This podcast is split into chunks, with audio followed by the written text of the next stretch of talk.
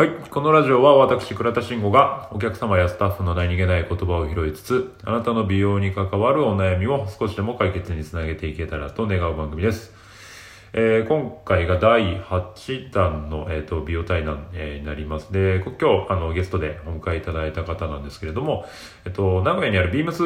グループさんの、えっと、求人部長を務めておられます、えっと、山口さんに、えゲストでいらしていただきました。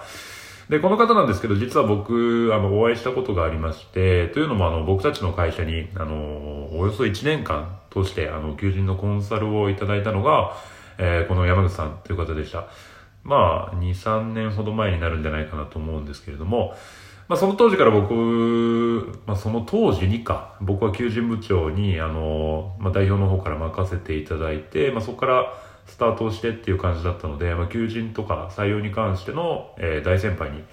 なります。で、今日はまあ、そのあたりを詳しくお伺いをしていこうかと思いますので、山口さん、今日よろしくお願いします。はい、すみません、よろしくお願いします。いやー、本当にご無沙汰です。いや、本当に、本当にお久しぶりです。嬉しいですね、こういう感じでお会いできるんですいやー、本当にそうですね。まさか、こういう形で再会できると思わなかったので、本当に、ねはい、聞きたいことめちゃめちゃあるんで、よろしく。寺田さんがあれだけツイッターとインスタグラムをやられてるのはちょっとびっくりしましたね。あーそうですね。急に SNS に目覚めたのは あるので、ちょっとそのあたりも、ねはい、聞かせていただければと思います。で、はい早速なんですけど、まあ今のそのコロナ禍の中で、えっ、と、はい。その求人活動の状況、ビームスさん自体の求人活動の状況って現在どうなってる感じなんでしょうか？えっとですね、まあ、大枠の話でいきますと、まあ、まず、えっと、まあ、やっぱり東京と、まあ、似たような状況下ではあるとは思うんですけど、まあ、そもそも名古屋っていうのは、えっと、まあ、ガイダンスっていうのが基本軸でありまして、で、まあ、その中にもやっぱり、あの、各会社の会社説明会が、まあ、あったりとかしながら、まあ、いそういう、こう、まあ、接触してやっぱりこうコミュニケーションを取りながら、まあ、学生の子たちをやっぱこう、まあ、どんどんどんどん引き込んでいくっていうまあ大枠はその主軸がどこのサロンもあるっていう状況下だったんですけどやっぱりこの今回のコロナの影響もありまして、えー、と名古屋の、まあ、まず大規模な、まあ、ガイダンスが、まあ、まず延期になりまして、まあ、多分おそらく今9月に予定してるんですけど、はい。4月にやろうとしたのを9月にやろうとしてて今。うんうん。まあ、多分この状況がもう中止にせざるを得ないかなっていうような状況下だったりあとはもう各学校のガイダンスもまあ延期になったりとか中止になったりとか、まあ、はたまたオンラインになったりとか、まあ、なんか結構こう、まあ、バタバタバタバタいろんなことがやっぱりあってあのすごくこう全体的には、まあいろんな会社さんがすごく困ったんじゃないかなというふうに、まあ、僕はまず見てます。まあ、大枠ですけど、これは。うんうんうんで、まあ、自分の採用の、まあ、自社の採用の方でいくと、まあ、今期に関しては、まあ、採用枠自体そんなに多く設けてない部分もありますので、まあ、一応もう、えー、とうちだと名古屋と岐阜っていう地域が、えー、とあるんですけど、まあ、その岐阜の地域の方はもう採用が実はもう終わっております。はいはいはいはいもう完了しました。ああと名古屋の地域の方で、えー、と実は今もうあと数名ですけど、まあ、募集をしている状態で、まあ、それをもう数名入れたらもう終わりにしようかなと今おります。うはいん結構じゃあその、えーとコロナ禍の状況ではなかなかあんまりそんなに今、あのーまあ、これからちょっとどうなっていくかわからないので、そんなに攻めた採用も正直ちょっとできないなっていうところうんが、まあ、あの自社としても、まあ、社長としても、まあ、あの大きくある部分があるので、まあ、そこはやっぱり、まあ、あのいい人材を取るっていうところだけ頭に念頭に置いて、うんまあ、質のいい人材だけ確保して、まあ、今年は、えー終わろうかなというふうに今のところ全体的には考えているというところですかね。うん、なるほど。の割には、やっぱりめちゃめちゃ、その採用決まるの早、早いですよね。そうですね、今回その、一番びっくりしたのが、なんかあの岐阜の地域がすごく早かったんですよね、今回。うんうんうん。で、えー、とおそらくですけどやっぱりコロナの影響もすごいあってかやっぱり学生の思考もかなり変わってるのが多分現実的な問題があってありましてで大きく思考としては、まあ、おそらくですけど、2つあるんじゃないかなと思ってます。はいはいまあ、1つは、まずその、コロナの状況になって、やっぱり圧倒的に売り上げが下がったのは、まあ、誰が見てももう分かる状況。それはもう美容学生が見てもこれはやばいっていう状況が、まあ、やっぱり美容学生から見てもすでに分かるで実際名古屋でもちょこちょこ美容院潰れてってるのでやっぱりその状況でちゃんと安心して入れるところがいいっていうまず規模感の問題を多分注視したっていうのが、まあ学生の中で一つあったのとあとそのやっぱりもう東京とか大阪とか、まあ、そういう要は郊外に出る子がすごく多かった地域なんですね名古屋っていうのは、うん特にあの名古屋はもう東京に行きたいっていう子がものすごく多い地域だったので、まあ、大体全体の学生の3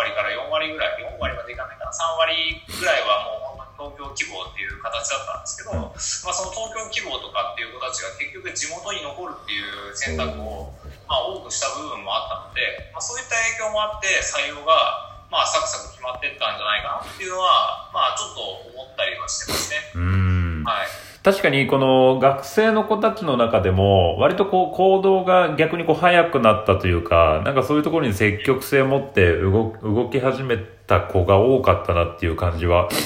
今回に関してはすごいあるなと思うのそうですと、ね。逆にまあ多分残りの子たちとかはなんか本当にもう困惑しちゃって何どうどうしたらいいのかわからないみたいな状況に追いやられてるのかなっていう感じはすごい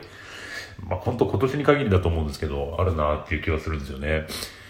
はいだそういったところの、まあ早めに行動できてた子たちを、まあ、早めにこう獲得ができたっていう感覚なんですかね。そうですねあのその感覚は非常に強いですね、うんあの